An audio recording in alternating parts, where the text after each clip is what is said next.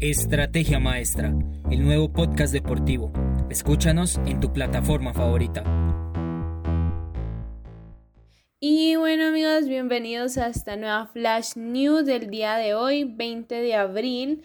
Y hoy empezaremos con noticias sobre béisbol.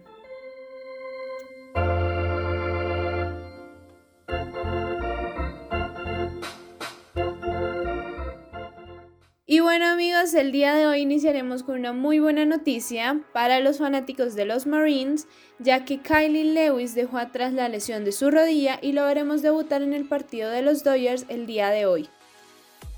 Y bueno amigos, eh, déjenos sus comentarios acerca de cómo ven el regreso de Kylie Lewis, si les ha gustado, si creen que tiene que mejorar, si lo ven ya listo, déjenos en los comentarios que nos encanta leerlos.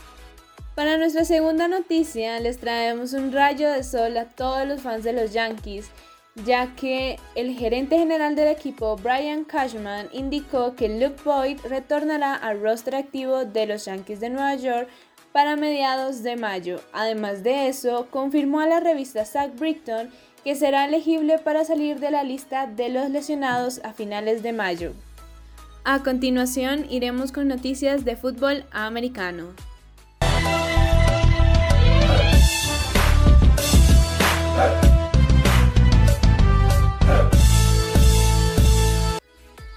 Iniciaremos con una devastadora noticia, ya que el mariscal de campo veterano Alex Smith anunció ayer lunes a través de sus redes sociales su retiro de la NFL luego de 16 temporadas. Durante estas temporadas, Smith jugó para tres equipos, los San Francisco 49ers que lo reclutaron con la primera selección global en el draft de 2005, los Kansas City Chiefs y los últimos tres años en Washington.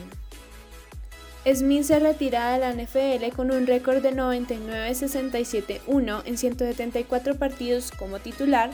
Además completó 3.250 pases para 35.650 yardas con 199 touchdowns y 109 intercepciones. También tuvo 580 acareos para 2.604 yardas y 15 anotaciones.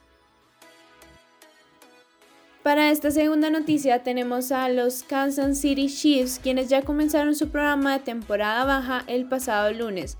Sin embargo, no están programados a comenzar la práctica como grupo sino hasta fines de mayo. Además de eso, tenemos a Patrick Mahomes, quien se está recuperando de su cirugía de forma exitosa. Síguenos en todas nuestras redes sociales, espera el próximo podcast y no le pierdas la pisada al deporte.